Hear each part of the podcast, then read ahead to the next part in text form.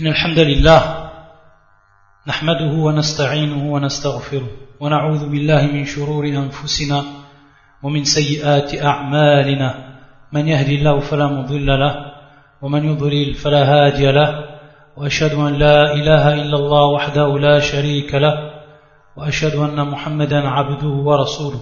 أما بعد فإن أحسن الكلام كلام الله وخير الهدي هدي محمد صلى الله عليه وآله وسلم وشر الأمور محدثاتها وكل محدثة بدعة وكل بدعة ضلالة وكل ضلالة في النار. Donc on poursuit. بإذن وبعون الله عز وجل l'explication du livre intitulé أحكام مناسك الحج والعمرة للعلامة شيخ الإسلام أحمد ابن تيمية رحمة الله عليه رحمة واسعة Donc on s'est arrêté le dernier cours à la fin du chapitre qui concernait l'explication de ce qui était favorable aux pèlerins qu'ils fassent les trois formes qu'on a vues qu'on a expliquées. Et Cher al-Islam nous avait donc ici détaillé dans ce chapitre quel était pour la personne, ou suivant le cas de la personne et suivant sa situation, quel était le mieux pour lui qu'il accomplisse parmi ces formes qui sont permises en islam. Ces trois formes, que ce soit al-ifrad, ou al-qiran, ou atamattu. Et aujourd'hui, inshallah, on va donc continuer dans ce nouveau chapitre et qui va concerner ici an-niya, qui va concerner également la parole que l'on dit au moment d'entamer al-ihram et ce qui est en relation avec tout ça c'est-à-dire différentes questions qui sont en relation avec ce sujet-là. Donc, يقول رحمه الله تعالى فإذا أراد الإحرام فإن كان قارنا قال لبيك عمرة وحجا وإن كان متمتعا قال لبيك عمرة متمتعا بها إلى الحج وإن كان مفردا قال لبيك حجة C'est-à-dire ici, lorsque la personne, elle est donc arriver au mawaqit, au mawaqit, il y qui est respectif à lui, suivant d'où il vient, et qu'il est donc prêt pour son ihram, et qu'il va donc rentrer dans sa sacralisation, alors à ce moment-là, il dit cette parole.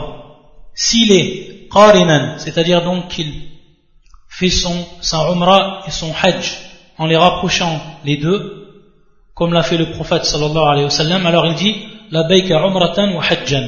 La baika umratan wa hajjan. Pourquoi Parce que lui il est qarin. Et donc il va faire sa umrah, et après qu'il ait fini sa umrah, il ne va pas se désacraliser, il va continuer donc sur son hajj. Donc à ce moment-là, lui, à partir de là, au moment de son ihram, il dit la baika umratan wa hajjan. Il dit donc les deux en même temps. وإن كان متمتعا يقول لبيك عمرة Yakoul la baika umratan, c'est-à-dire, lorsqu'on dit bien entendu la baika, cette parole à la baik, on l'a dit lorsqu'on répond à l'appel d'une personne. Si par exemple une personne te lance un appel, alors à ce moment-là, tu lui réponds, et c'est une forme de politesse, et tu lui dis la baik. Par exemple, si tu appelles ton enfant, ton enfant te répond et tu dis la baik abi. C'est-à-dire donc il répond. Et ça c'est la talbiya, c'est le fait donc de répondre à l'appel. On va le revoir, ce terme-là, talbiya, souvent. Donc c'est bien de le savoir. Et lorsqu'on dit talbiya, donc le terme qui en découle, c'est ici la baik. La baik à umratan, c'est-à-dire on répond à l'appel d'Allah Azzawajal, cet appel d'Allah subhanahu wa ta'ala qu'il a lancé à tous les musulmans dans son Coran. Et donc on répond à cet appel-là en disant la baik umratan wa hajjan pour ce qui est du al-qarin ou alors pour ce qui est de Al-Mutamatti' il dit la baika umratan. Uniquement il dit lui la baika umratan. Pourquoi? Parce qu'il va, au moment où il est en état d'ihram, il va faire lui une umrah. Taïb. Donc il dit la baika umratan. Et après qu'il ait fait sa umrah, yatahallal. C'est-à-dire il se désacralise. Parce que lui il est mutamatti'. Et donc ensuite il repassera en état de en état de sacralisation. À ce moment-là il dit la baika hajjan.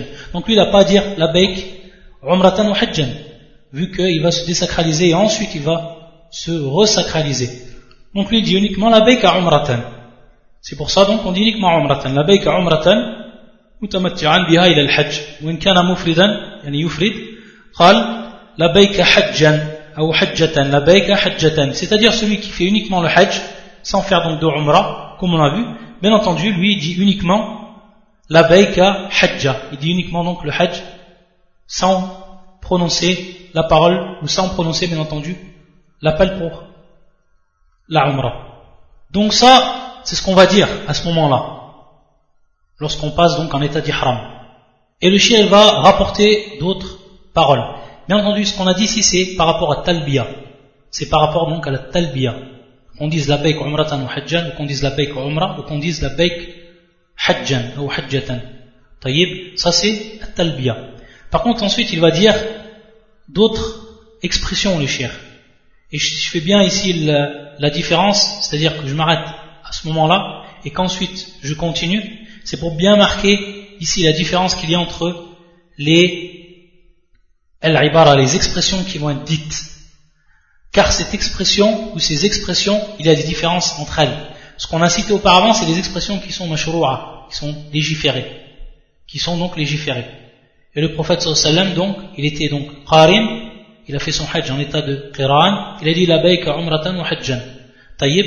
Par contre, les expressions qui vont venir après, le shir, il va nous montrer ensuite qu'elles ne sont elles pas mashroua. Ce qu'on appelle en arabe at-talaffuz bin niya. Donc le fait de prononcer son intention. C'est le fait de prononcer son intention. Donc ensuite, lorsqu'il va dire shir al-islam, qal, ou qal, اللهم إني أوجبت عمرة وحجا أو أوجبت عمرة أتمتع بها إلى الحج أو أوجبت حجا أو أريد الحج أو أريدهما أو أريد التمتع بالعمرة إلى الحج فمهما قال من ذلك أجزأه باتفاق الأئمة. ليس في ذلك عبارة مخصوصة ولا يجب شيء من هذه العبارات باتفاق الأئمة. كما لا يجب التلفظ بالنية في الطهارة والصلاة والصيام باتفاق الأئمة باتفاق الأئمة. بل ما تلبى قاصدا للإحرام عقد إحرامه باتفاق المسلمين. ولا يجب عليه أن يتكلم قبل التلبية بشيء.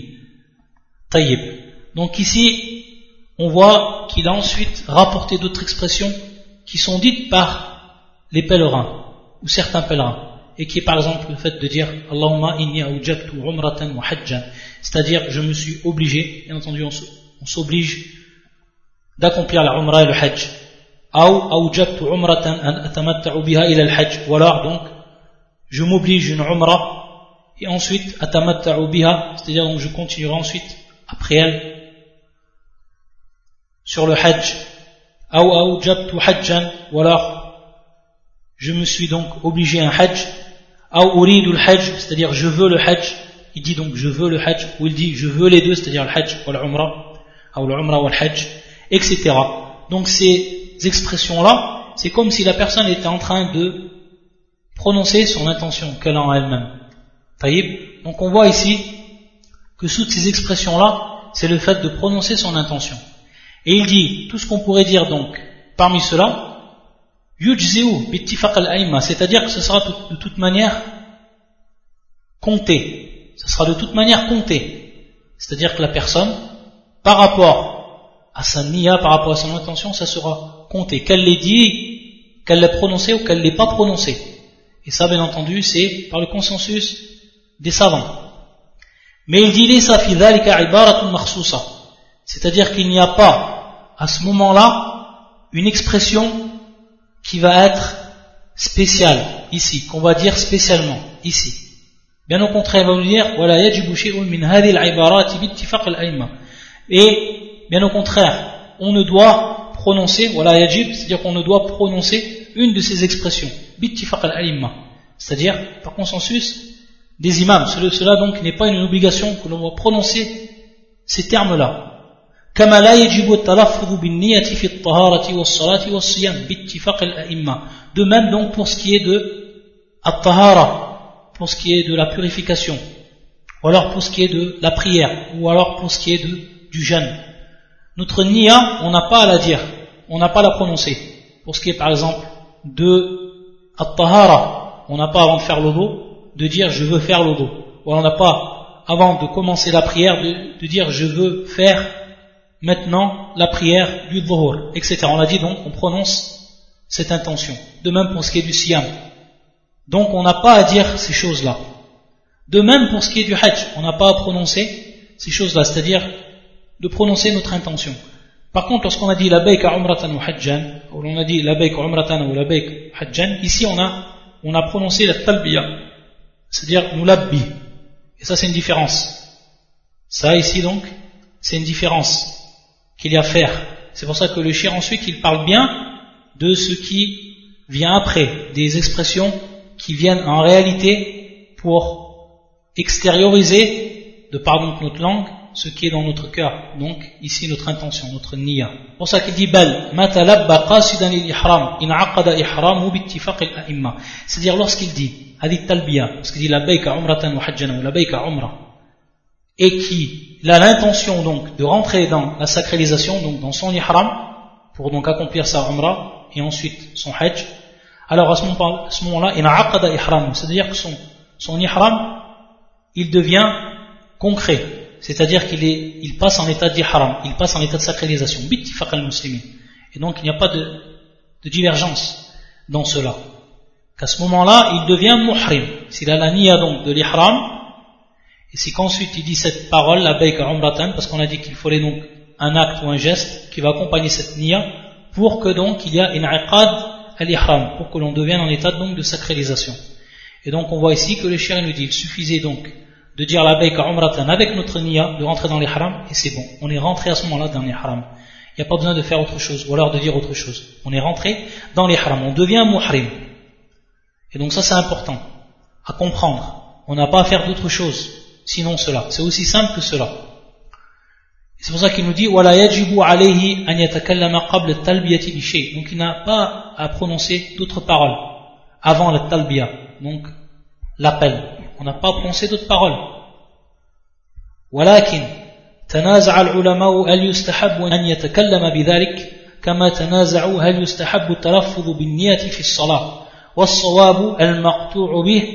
أنه لا يستحب شيء من ذلك. أنه لا يستحب شيء من ذلك.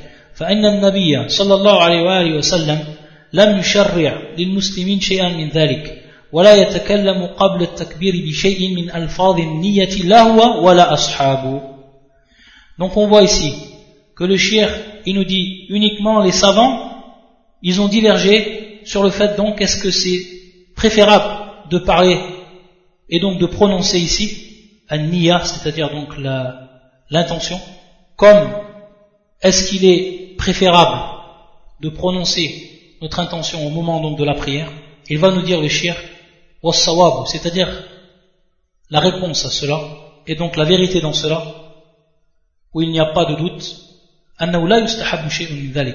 c'est-à-dire que rien n'est préférable dans cela. Il n'est pas préférable de faire ces choses-là.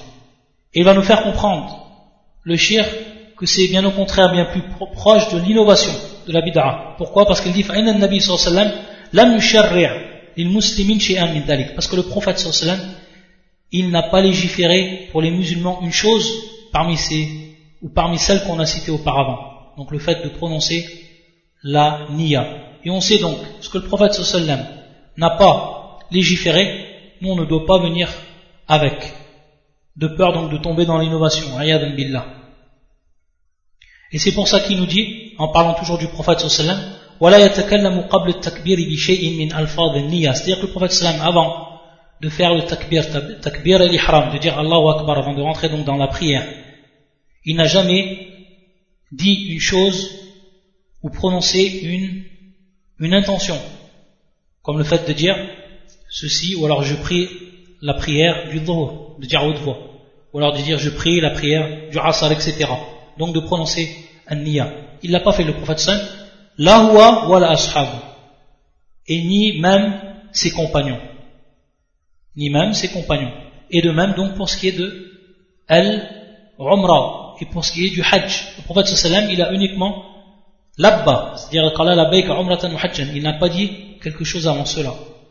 Parmi donc al parmi donc les termes qui vont extérioriser ou alors qui vont être le résultat de la prononciation de la niya. de l'intention. Ensuite, يقول بل لما أمر ضباعة بنت الزبير بالاشتراط قالت فكيف أقول قال قولي لبيك اللهم لبيك ومحلي من الأرض حيث تحبسني رواه أهل السنن وصحه الترمذي ولفظ النسائي إني أريد الحج فكيف أقول قال قولي لبيك اللهم لبيك ومحلي من الأرض حيث تحبسني. فإن لك على ربك ما استثنيت. وحديث الاشتراط في الصحيحين. لكن المقصود بهذا المقصود بهذا اللفظ أنه أمرها بالاشتراط في التلبية ولم يأمرها أن تقول قبل التلبية شيئا لا اشتراطا ولا غيره وكان يقول في التلبية لبيك عمرة وحجا وكان يقول للواحد من أصحابي بما أهللت؟ وقال في المواقيت مهل أهل المدينة ذو الحليفة ومهل أهل الشام الجحفة ومهل أهل اليمن يلملم ومهل أهل النجد قرن المنازل ومهل أهل العراق ذات عرق ومن كان دونهن فمهله من أهله. والإهلال هو التلبية فهذا هو الذي شرع النبي صلى الله عليه وسلم للمسلمين التكلم به في ابتداء الحج والعمرة وإن كان مشروعا بعد ذلك كما تشرع تكبيرة الإحرام ويشرع التكبير بعد ذلك عند تغيير الأحوال. طيب donc ici le cheikh il va nous expliquer il va nous dire pour affirmer ce qu'il a cité précédemment et pour argumenter il va dire que lorsque Duba'a bint Zubair comme on va le voir un peu plus tard elle était malade c'est-à-dire elle se plaignait d'une maladie. Et donc elle est venue voir le prophète sallam.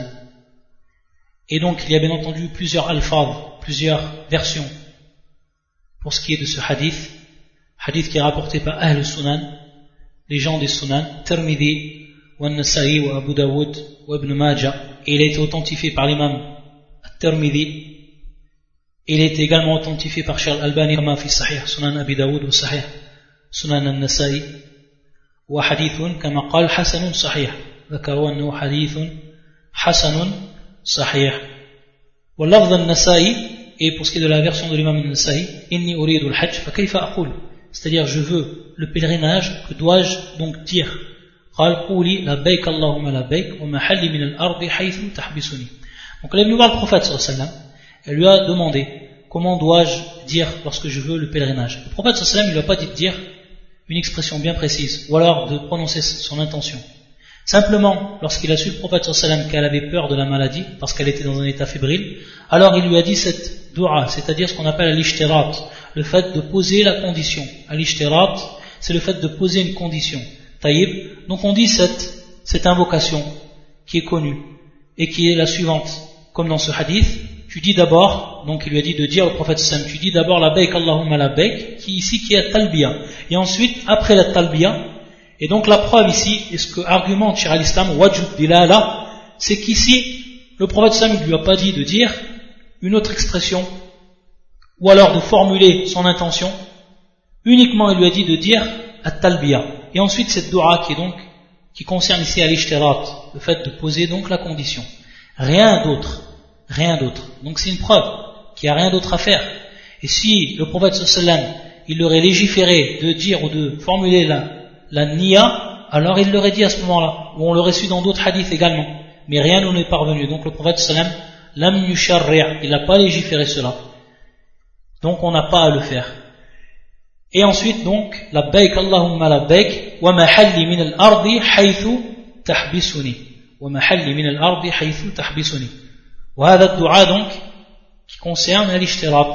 C'est-à-dire lorsque la personne, elle est en état de fébrilité, ou elle a peur de la maladie, ou alors du adou, de l'ennemi qui le bloque donc dans la route, il dit donc al-ishtirat wa mahalli min al-ardi haythu tahbisuni et d'autres versions encore qu'on va voir Donc mahalli, je vais me désacraliser à l'endroit donc où j'aurais été empêché.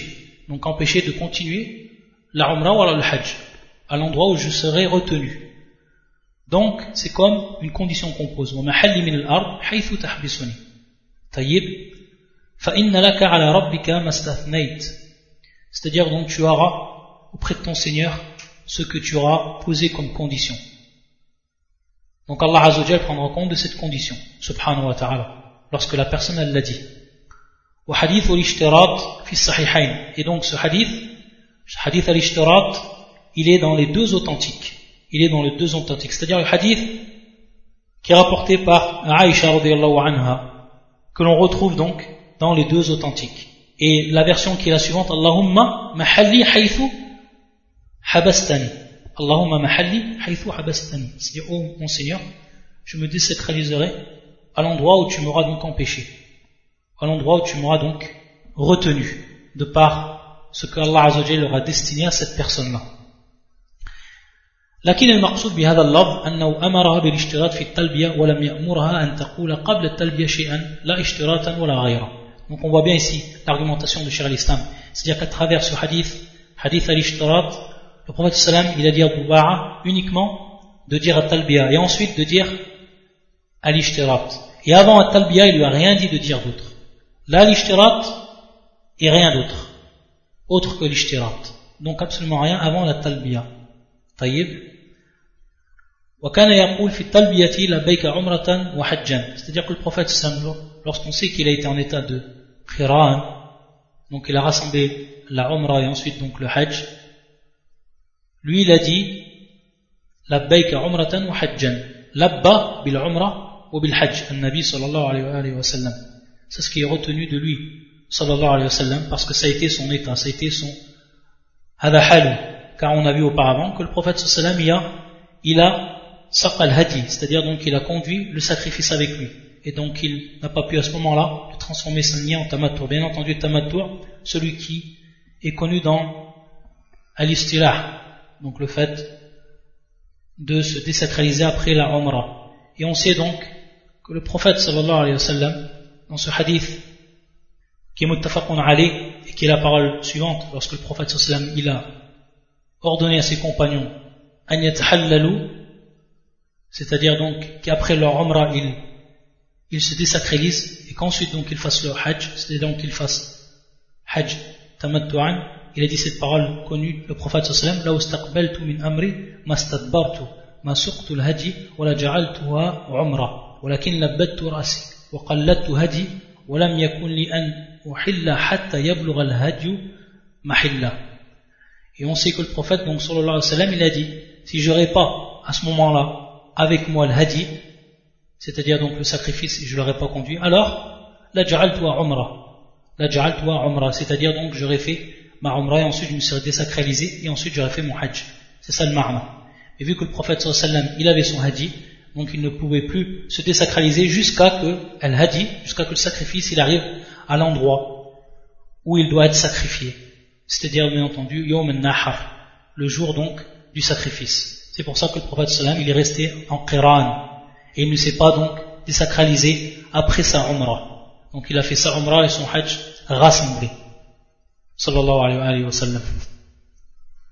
De même, pour continuer dans l'argumentation, lorsqu'il demandait lui, le prophète sallam au compagnon, Bima ahlalta, c'est-à-dire, on sait qu'al ihlal, comme il va nous dire, wal ihlal ou talbiya, c'est-à-dire donc al ihlal c'est al talbiya, c'est donc la réponse à l'appel. Tayyib, donc bima ahlalta, donc il posait la question au prophète par, par rapport à Bima Ahlalta. Taïb, de par quoi donc tu as fait la, la talbiya? Est-ce que c'est par la Umrah al-Hajj ou d'abord la Umrah Etc. Et de même pour ce qui était de Al-Mawaqit, comme on l'a vu, lorsqu'il a cité Al-Mawaqit, c'est-à-dire qu'ils doivent commencer leur talbiya et donc le début de leur ihram pour ce qui est de Ahl al-Medina, Dhul Hulayfa, il a akhir al-hadith, comme on l'a vu donc précédemment. Et ensuite il dit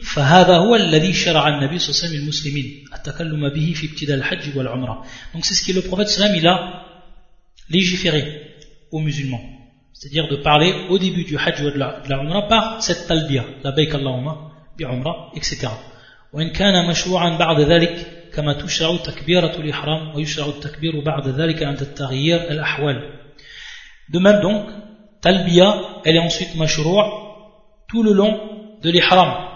De même pour ce qui est de takbiratul ihram. Il y a takbiratul ihram, il continue à être مشروع كما تشرع تكبيرة الإحرام ويشرع التكبير بعد ذلك عند تغيير الأحوال c'est-à-dire qu'on continue التكبير le fait de dire Allahu Akbar donc on dit Allahu Akbar au début de la prière de même on dit Allahu Akbar ensuite lorsque تغيير الأحوال c'est-à-dire qu'on passe donc d'une situation à une autre situation ou d'un état à un autre état c'est-à-dire qu'on passe de, de l'état euh, droit à l'état de euh, recours ou alors on revient de l'état de recours à l'état qaim c'est-à-dire lorsqu'on est redressé De même, lorsqu'on est redressé, on passe en état de sujoud. Également, ici on dit Allahu Akbar. Donc c'est pour ça qu'il dit takbir Non seulement on dit takbir, on dit Allahu Akbar au début de la prière, on rentre dans la prière, mais également après, lorsqu'on change d'une position à une autre position. Taïb de même pour ce qui est talbiya. ولو أحرم إحراما مطلقا جاز. فلو أحرم بالقصد للحج من حيث الجملة ولا يعرف هذا التفصيل جاز.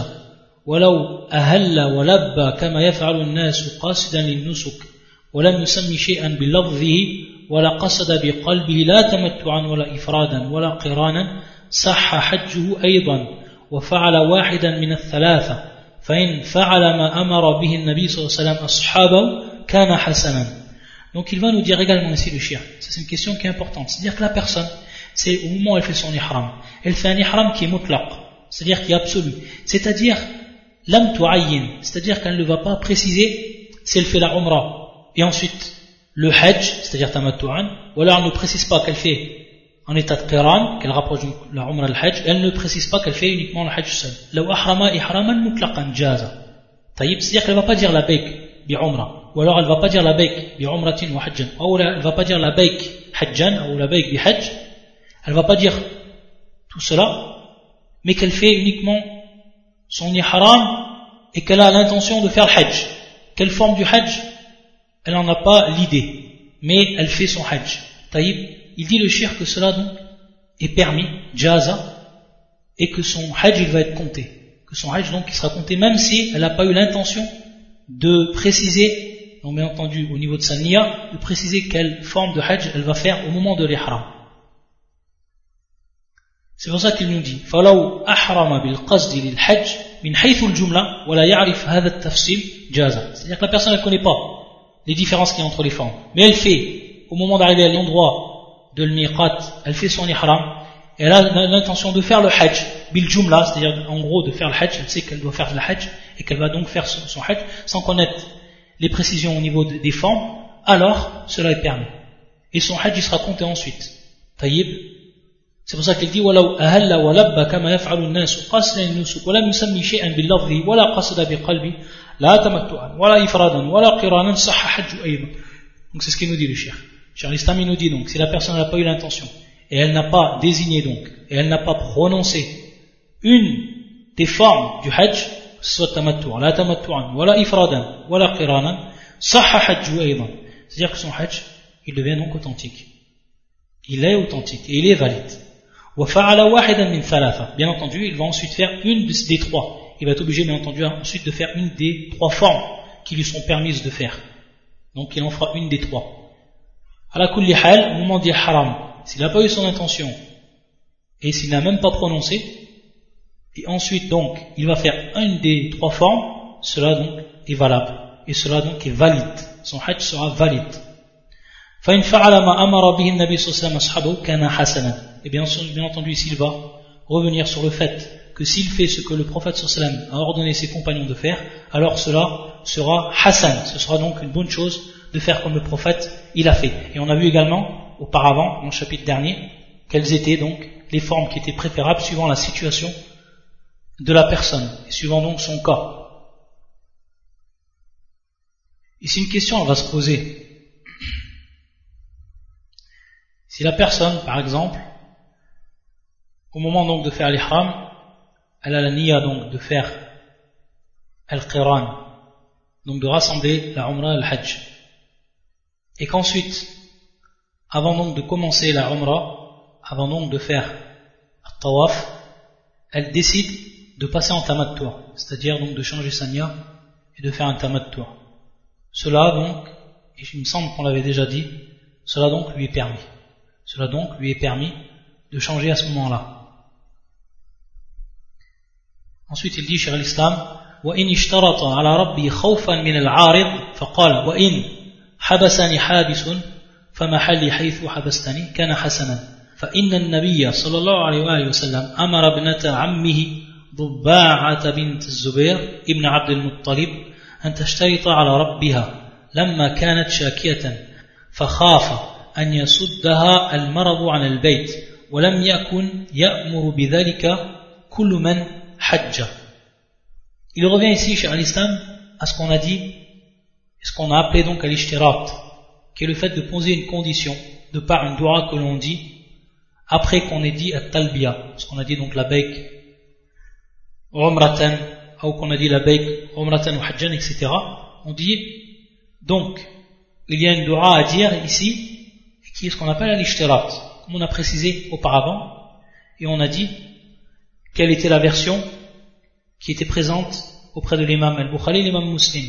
C'est pour ça qu'il va nous dire que si il pose cette condition devant son Seigneur, de peur donc de ce qui va l'empêcher de continuer son, sa umrah ou alors de continuer son hajj, et qui dit donc cette dua, et comme le prophète sallam, il a ordonné, c'est-à-dire la fille de son oncle, et qui est Bubba'atu bint Zubair ibn Abdul Muttalib, c'est-à-dire de poser cette condition devant son Seigneur, subhanahu wa ta'ala, lorsqu'elle était bien entendu fébrile, c'est-à-dire qu'elle se plaignait d'une maladie, et qu'elle a eu peur donc que cette maladie l'empêche de continuer son pèlerinage. Il va nous dire le shir,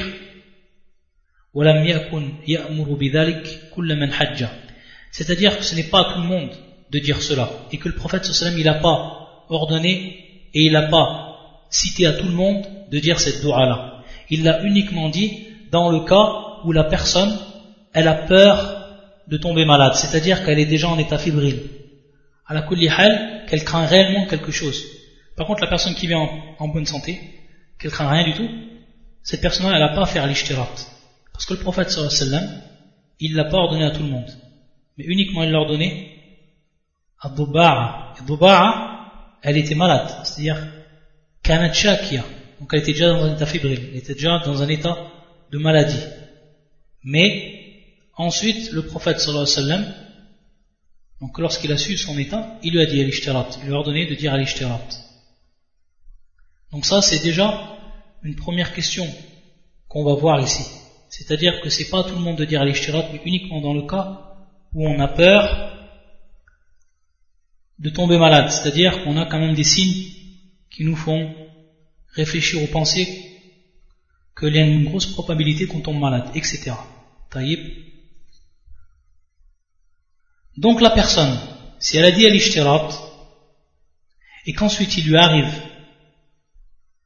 un empêchement, que ce soit donc par la maladie ou autre, et qu'elle ne peut continuer de faire sa umrah et son hajj, ou alors sa umrah ou alors son hajj, alors à ce moment-là, tatahallal, c'est-à-dire donc qu'elle se désacralise et elle n'a rien à faire d'autre parce qu'elle a dit l'ishtirat.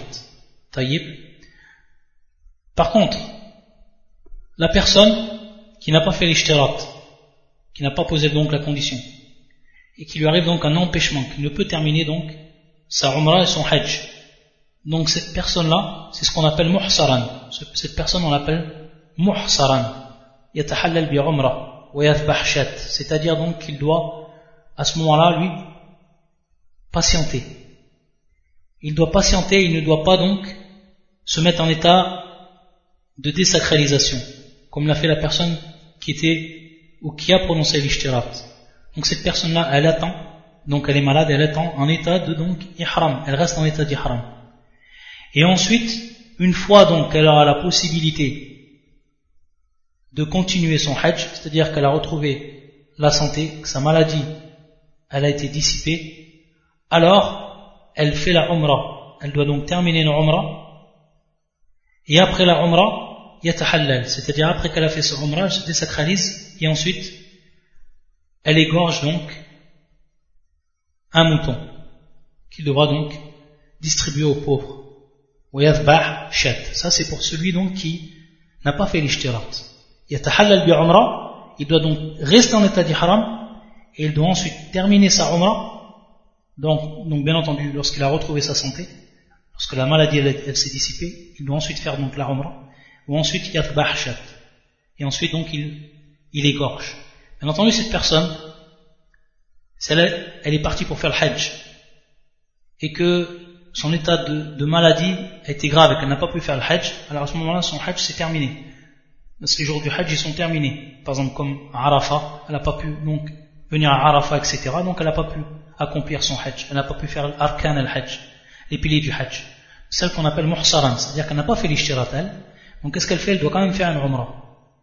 Elle doit donc faire une umrah une fois qu'elle aura la capacité. Elle fait sa umrah et ensuite a tahallal. Ensuite, désacralise. Et après qu'elle s'est désacralisée, c'est-à-dire donc elle doit égorger donc un mouton.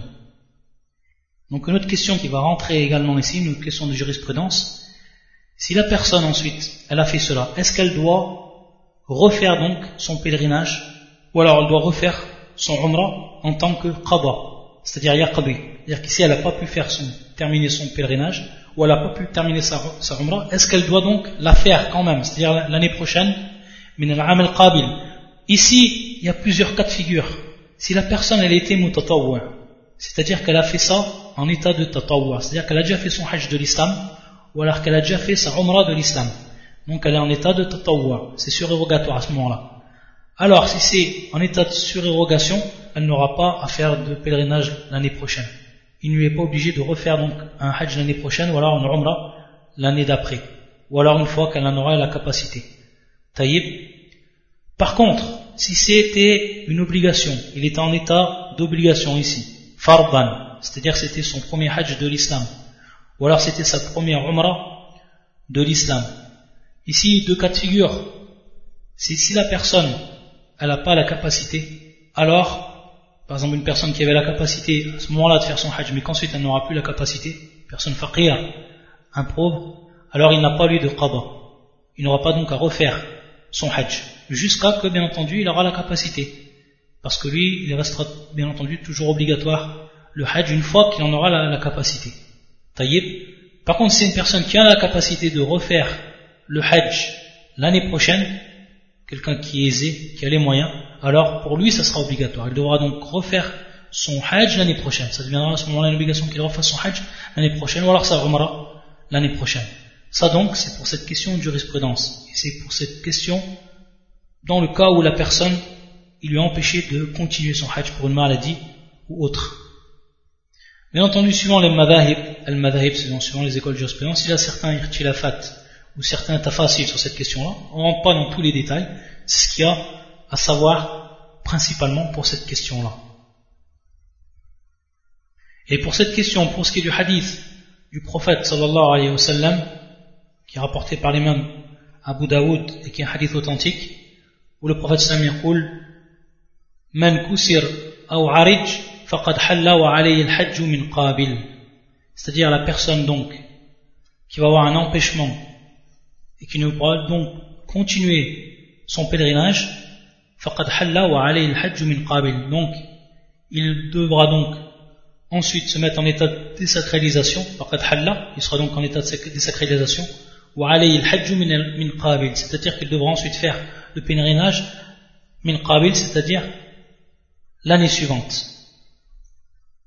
Pour ce qui est de ce hadith, et par rapport à ce qu'on expliquait donc auparavant, c'est-à-dire qu'on va comprendre ce hadith pour ce qui est de l'obligation, comme on a cité, et pour ce qui est de celui, bien entendu, qui aura ensuite la capacité, qui aura ensuite la capacité. Donc, yuhmal al Par contre, pour ce qui est de celui qui est mutatawwa', alors il ne rentre pas dans ce hadith-là. Il ne rentre pas dans ce hadith-là, les Anna, beaucoup de savants, ils ont compris ce hadith comme étant pour celui qui était dans le cas de l'obligation, pas dans le cas de la surérogation. Wallahu a'lam. Ensuite, il y a le shir, وكذلك إن شاء المحرم أن يتطيب في بدني فهو حسن. C'est-à-dire que la personne ensuite, lorsqu'elle fait son ihram, bien entendu, c'est une question qu'il faut savoir, qu'on a déjà cité auparavant, et que beaucoup de gens ne comprennent pas ou qu'ils ignorent, c'est qu'il n'est aucunement obligatoire lorsqu'on fait ou lorsqu'on passe en état d'ihram, on a vu lorsqu'on passe en état d'ihram, c'est-à-dire de par notre niya et de par, par exemple, une parole ou un acte qu'on va faire. Il n'est en aucun cas obligatoire de descendre au miqat, c'est-à-dire à la place de la délimitation. Et n'est aucunement également obligatoire de prier à cet endroit. Il est également aucunement obligatoire de se laver à cet endroit, etc. Il n'y a rien d'obligatoire dans tout cela. C'est-à-dire que la personne, si elle passe en voiture, au moment du miqat, et qu'elle a bien entendu auparavant mis les habits qu'elle doit mettre pour son ihram, et on y reviendra dessus, on en a déjà parlé, qu'elle passe en voiture, et qu'elle s'arrête même pas, qu'elle passe à 100 km heure, qu'elle s'arrête même pas au miqat, au moment où elle passe la délimitation, qu'elle dit talbiya, et de par son intention, elle se met en état d'ihram, alors elle est, considérée comme en état d'ihram, même si elle ne s'est pas arrêtée à, au miqat. Beaucoup de gens croient que c'est une obligation, on est obligé de s'arrêter au miqat, on est obligé de se laver, on est obligé ensuite de, s'habiller là-bas, on est obligé de prier, etc. Et en vérité, comme l'ont rappelé les savants, pour ce qui est du prophète sallam, on sait que le prophète sallam il est descendu au miqat de Medina, d'Ul Hulayfa, et qu'il est resté le prophète un jour complet. Mais c'était quoi le but? Parce que le prophète il voulait faire hajj en compagnie de tous ses compagnons. Et donc c'était pour un rassemblement. Donc il a rassemblé ses compagnons, le prophète. C'est pour ça que même qu'il est resté au miqat un jour complet.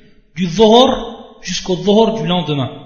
Et qu'ensuite le prophète il a pris le dhuhr et le asr en voyageur, yani qasran, il l'a prié donc en voyageur, deux raka, deux raka, et il l'a fait autant du dhuhr, dhuhr ou l'asr, et donc en avance. Et ensuite, le prophète sallam il est parti en direction de la, de la Mecque. Il est resté lui un jour complet le prophète sallam, et comme l'ont rappelé les savants, c'était pour rassembler les sahaba, pour qu'ensuite ils partent tous ensemble. Taïb. Donc, le prophète sallam il l'a fait, mais ce n'est en rien obligatoire. Ce n'est donc en rien obligatoire que la personne, elle s'arrête ou qu'elle ne s'arrête pas au miqat. Et le prophète sallam il l'a fait, donc on a vu quelle était la hikmah de cela, quelle était donc la sagesse de cela. Et même le prophète donc il est resté une nuit complète, et il a eu des rapports avec ses femmes, et ensuite, donc le lendemain, il a dit au matin, il s'est ensuite lavé, le prophète sallam, mais il s'est lavé de quoi? Il s'est lavé lui de la janaba, le prophète sallam. Il s'est lavé donc pour se purifier de l'impureté majeure. Taïb, la pour ce qui est donc de cette question, elle est inshallah claire. Et ici le shir, Shir al-Islam, il nous dit, pour celui donc, avant qu'il se mette, ou avant qu'il passe en état de sacralisation, fawa hassan, c'est-à-dire que c'est bien qu'il se parfume. C'est bien donc qu'il se parfume. Et lorsqu'on dit qu'il se parfume, bien entendu, ça, ça repose sur une preuve. C'est un hadith rapporté par l'imam al-Bukhari l'imam muslim dans le authentique. Lorsque Aisha a dit Kuntu li ihramihi hina yuhrim wa li hilli qabla an yatufa bil bayt. C'est-à-dire que Aisha, elle parfumait le prophète sallallahu avant donc qu'il se mette en état d'ihram. Avant qu'il rentre donc dans l'état d'ihram, juste avant. Également une précision que l'on doit donner, c'est qu'elle met du parfum sur son corps, sur, sa, sa barbe, c'est un homme, sous ses aisselles, etc.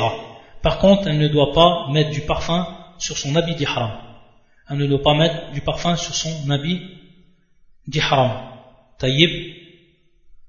Si la personne, elle met du parfum par erreur sur son ihram, avant qu'elle rentre en état d'ihram, c'est-à-dire l'habit, lorsqu'on dit l'ihram, l'habit de, de l'ihram, avant qu'elle rentre dans l'état de sacralisation, alors à ce moment il est obligatoire qu'elle lave l'endroit du parfum. Elle doit le laver. Par contre, si c'est après l'ihram, et bien entendu c'était involontaire, alors m'afficher. Il n'y a rien donc par rapport à cela.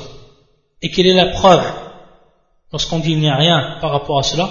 Car il y a une personne qui est venue voir le prophète sallallahu alayhi wa et qui lui portait donc un manteau et qui s'était également mis du parfum. Et le prophète sallam donc, lorsqu'il l'a vu, il lui a dit d'enlever ces choses-là et de continuer donc ce qu'il doit faire pour la Umrah, sans rien, a ni dire d'autre. Pour ce qui est de ce hadith, love, donc un hadith rapporté par l'imam al-Bukhari et l'imam muslim dans le authentique, hadith muttafaqun alayh, hadith Ya'la ibn Umayya, أن رجلا أتى النبي صلى الله عليه وسلم هو بالجعرانة il y a un homme qui est venu voir le prophète sallallahu alayhi wa sallam et il était donc à cet endroit, Al-Ju'arrana, comme on l'a vu auparavant. Qad ahalla bil umrah. Donc lui, il a fait son ihram en tant que umrah, c'est-à-dire qu'il a fait son ihram et sa niya c'est de faire l'umrah. C'est-à-dire que son, sa lahya, que sa barbe et sa tête sont jaunes, sont jaunes bien entendu du parfum. Et il avait donc un manteau. C'est-à-dire donc j'ai fait mon ihram pour la umrah. Et je suis comme tu me vois. C'est-à-dire donc, enlève donc ce manteau. Car on sait que le manteau, ça fait partie des vêtements qui sont interdits. Parce qu'on interdit haram. Et tous les autres vêtements qui sont mufassal. Et nettoie de toi donc as-safra, c'est-à-dire le jaune que tu as. Et ce que tu faisais durant donc ton hajj, alors fais-le durant ta umrah. Donc le prophète il a rien dit d'autre de faire, uniquement cela, d'enlever le jubba donc le manteau, et de nettoyer ce qu'il avait sur lui, c'est-à-dire sur son corps, que ce soit sa varia et que ce soit donc sa tête. Ça donc c'est pour ce qui est de la preuve, que l'on fait uniquement cela, lorsque la personne a été touchée par, le parfum. Ensuite il dit, ولا يؤمر المحرم قبل الإحرام بذلك فإن النبي صلى الله عليه وسلم فعل ولم يأمر به الناس ولم يكن النبي صلى الله عليه وسلم يأمر أحدا بعبارة بعينها وإنما يقال أهل بالحج أهل بالعمرة أو يقال لبى بالحج لبى بالعمرة وهو تأويل قوله تعالى الحج أشهر معلومات فمن فرض فيهن الحج فلا رفث ولا فسوق ولا جدال في الحج. وثبت عنه في الصحيحين أنه قال من حج هذا البيت فلم يرفث ولم يفسق خرج من ذنوبه كيوم ولدته أمه. وهذا على قراءة من قرأ فلا رفث ولا فسوق بالرفع فالرفع اسم للجماع قولا وعملا والفسوق اسم للمعاصي كلها والجدال على هذه القراءة والمراء في أمر الحج فإن الله قد أوضحه وبينه وقطع المراء فيه كما كانوا في الجاهلية يتمارون في أحكامه على كل حال on va terminer ici, Inch'Allah ta'ala. On continuera donc vendredi prochain. سبحانك اللهم بحمدك أشهد أن لا إله إلا أنت أستغفرك وأتوب إليك.